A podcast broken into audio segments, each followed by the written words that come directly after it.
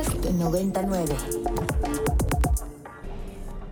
Y es que ya está aquí en el Zoom Naum Orocio, que es asistente del Programa Universitario para la Sustentabilidad y colaborador del Observatorio de Conflictos Socioambientales de la Dirección de Incidencia, para platicar sobre los registros que tienen dentro de la Universidad Iberoamericana de la deforestación y la tala ilegal en nuestra capital mexicana, específicamente en Milpa Alta, Tlalpan y Magdalena Contreras.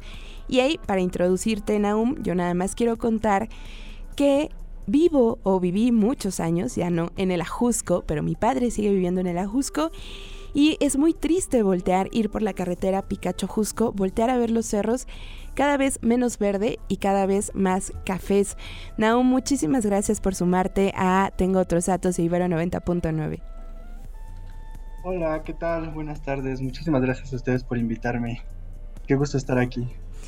Naum, pues cuéntanos sobre esta observación que han hecho de los bosques de Tlalpan. Por ahí leía eh, la nota que presentaron en la página de la Universidad Iberoamericana.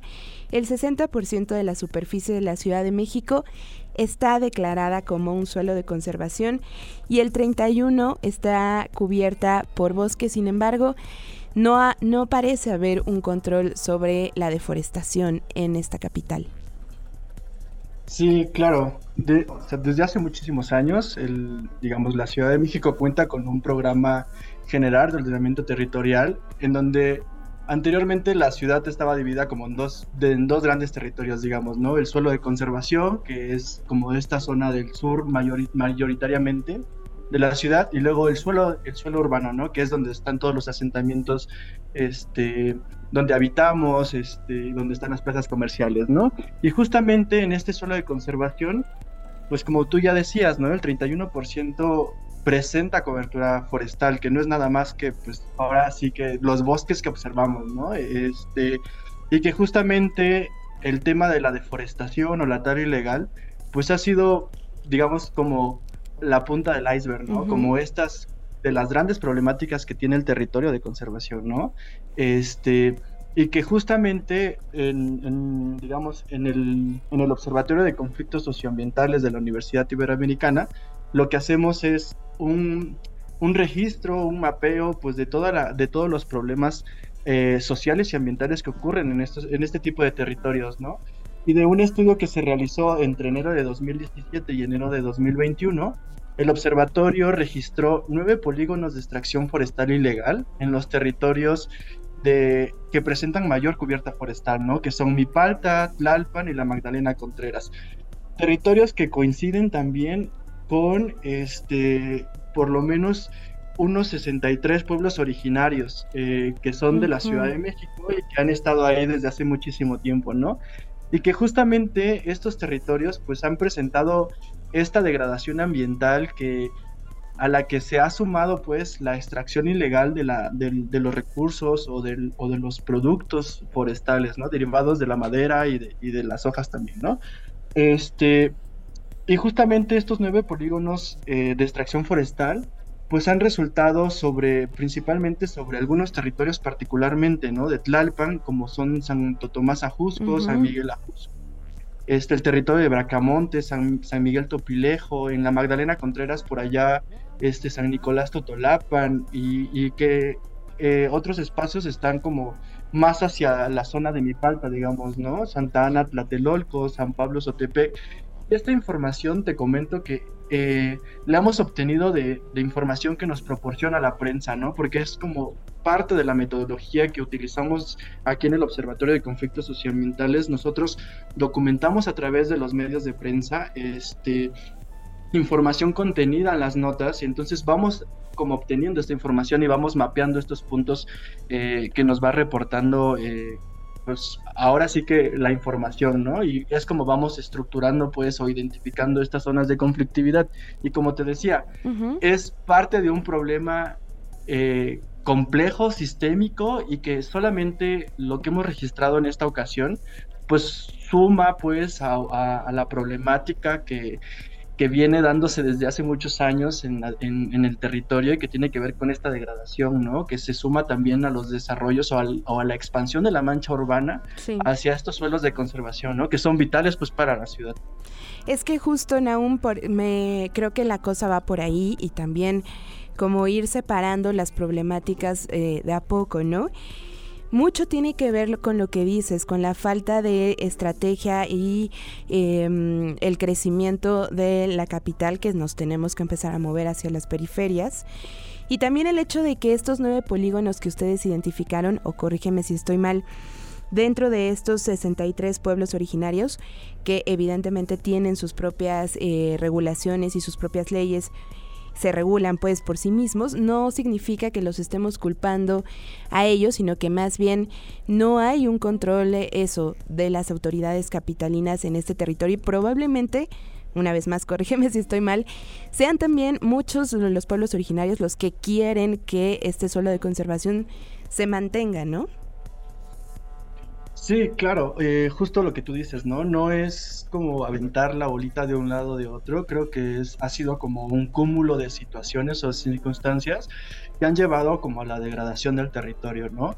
Por una parte, este, están precisamente estas comunidades y ejidos que están constantemente luchando por la conservación de sus territorios porque pues de ellos dependen como sus medios de vida, ¿no? Para la producción este, para la producción y consumo eh, local, pero que también eh, nosotros como ciudadanos más hacia la zona, digamos, urbana, pues también nos beneficiamos de este territorio, ¿no? Este, y que de alguna manera de pronto lo olvidamos porque estamos inmersos en, en, esta dinámica de, ir corriendo todo el tiempo en la ciudad, que no nos paramos a pensar de, de dónde como obtenemos estos bienes y servicios este, ambientales, ¿no? Que en otras palabras son los servicios ecosistémicos que nos provee esta zona, ¿no? Este, y como bien dices, eh, sí hay una preocupación constante, pues, de estos ejidos y comunidades, pero también ha habido una preocupación por parte de los gobiernos este, en diferentes niveles institucionales. Vamos a ponerlo como de otra manera, ¿no? A nivel federal ha habido política pública que se ha implementado en el territorio para pues tratar de contrarrestar este, los efectos de esta degradación, pero también a nivel Ciudad de México, ¿no? Hay política que se ha estado implementando como algunos programas este, que aportan recursos económicos para que estas comunidades y ejidos pues puedan realizar ciertas actividades de conservación y vigilancia eh, y que pues han sumado como al esfuerzo de conservación, pero que sin lugar a dudas pues no ha sido suficiente o, no, o no ha abarcado la problemática de manera... Eh, eh, digamos, como sistémica, pues, ¿no? Como decía hace un rato, más allá de la conservación están también como estos otros problemas que van sumando a este pues a la, a la expansión de la misma mancha urbana, ¿no? Los desarrollos inmobiliarios son un tema en la ciudad, ¿no? Cada vez este, vemos más asentamientos irregulares que han ido disminuyendo con, con el paso de los años justo a, justo a raíz de estos esfuerzos de conservación, pero que sin lugar a duda pues han ido sumando pues a que eh, la degradación sea cada vez más y el problema no es la degradación o, la pérdida del, del, territorio tal vez forestal, ¿no?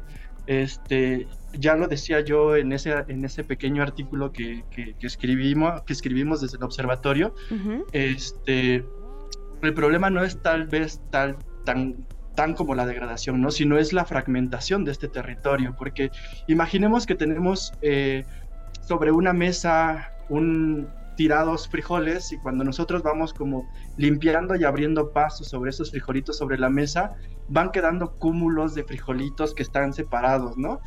Y esa separación hace difícilmente eh, que, digamos, las que pueda pasar un frijolito de un bonchecito a otro, ¿no? Lo mismo pasa en los bosques, cuando nosotros empezamos a fragmentar estos territorios, pues entonces eh, empezamos a tener dificultad en la conectividad de la biodiversidad, ¿no? Y es difícil que, un, que, el conejo teporingo, por ejemplo, que vive en la región del sur de la Ciudad de México, pues alcance otros espacios, ¿no? Este, y como ese, otros ejemplos respecto a la movilidad de, especies de mamíferos o de aves, ¿no? O sea, la, conectividad de ese territorio va siendo más, más compleja y entonces pues vamos a tener pérdida de biodiversidad y también pérdida de servicios ecosistémicos, ¿no? Que decía hace un momento.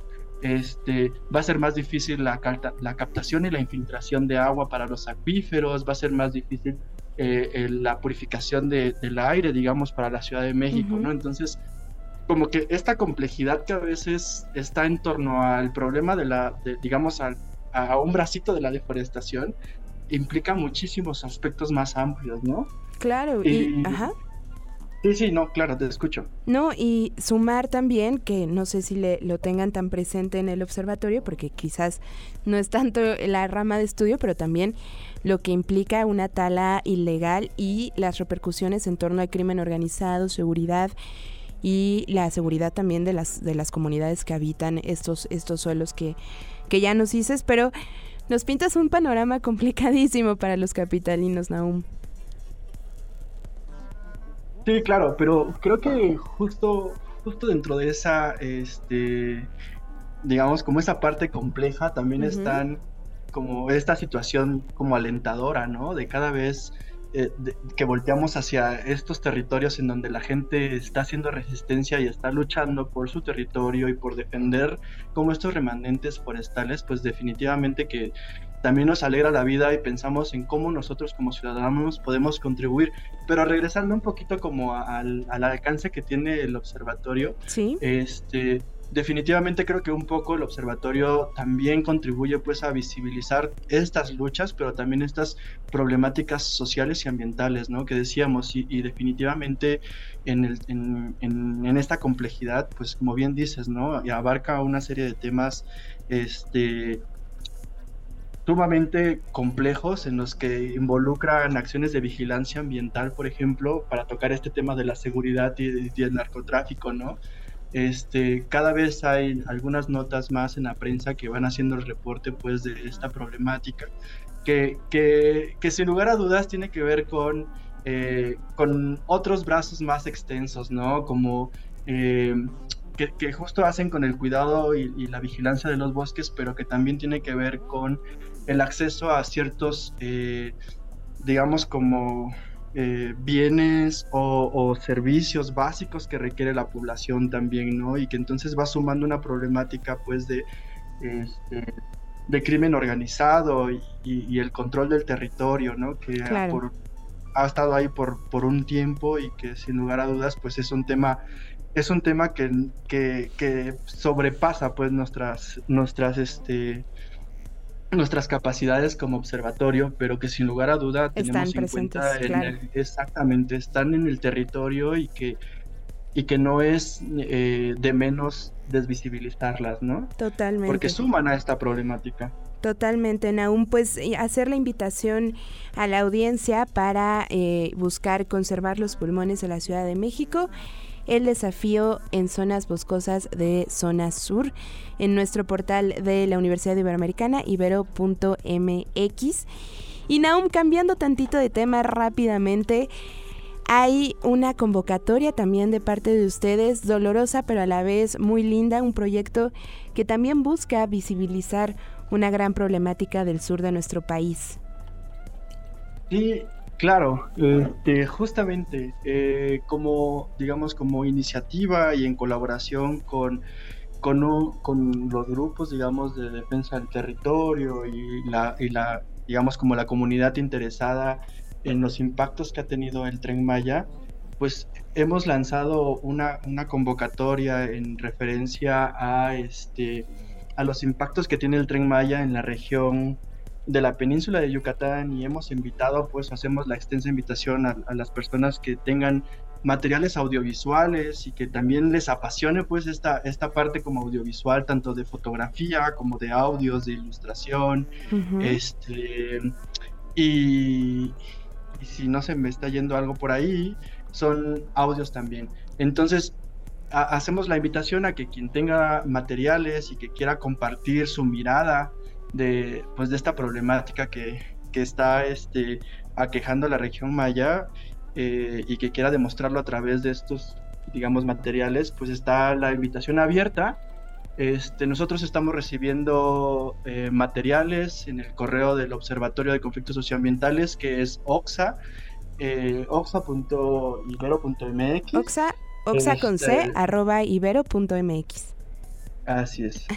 Este, tenemos ahí la, convocatoria abierta, están las bases más amplias en, digamos, en esta convocatoria y pueden consultar nuestra página de internet que, justo también es oxaconc.ibero.mx y, y pues nada, ¿no? Este, cualquier duda o si tienen algo más que, que quisieran como consultarnos, nos pueden consultar a través de, nuestras redes sociales también, ¿no? Somos un observatorio conformado por tres programas de la Dirección de Incidencia, en donde participa el programa de, este, de interculturalidad y asuntos indígenas, el programa universitario para la sustentabilidad y el programa de asuntos migratorios. Perfecto. Perfecto, Naum, pues estaremos bien pendientes de esta convocatoria. Por supuesto, cualquier duda, escríbanle a Oxa, escriban a Ibero, escriban a Ibero 909 FM, escríbanme a mí o a quien sea y nosotros les pasamos toda la información. Naum, te agradezco mucho que te hayas sumado a Ibero 90.9.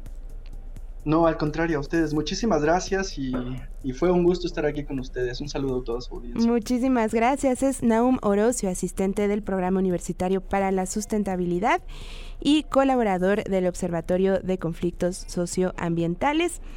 Ya vieron si tienen fotos, audios, ilustraciones que repliquen o hablen más bien de las afectaciones de la flora y la fauna, patrimonio cultural, fuentes de agua, eh, la vida, eh, la vida de esa zona y de las luchas y las resistencias, pues háganoslo llegar. Y ahora sí, todavía no es viernes, pero ya casi y Maunava lo sabe perfectamente bien. Para más contenidos como este, descarga nuestra aplicación disponible para Android y iOS o visita ibero909.fm.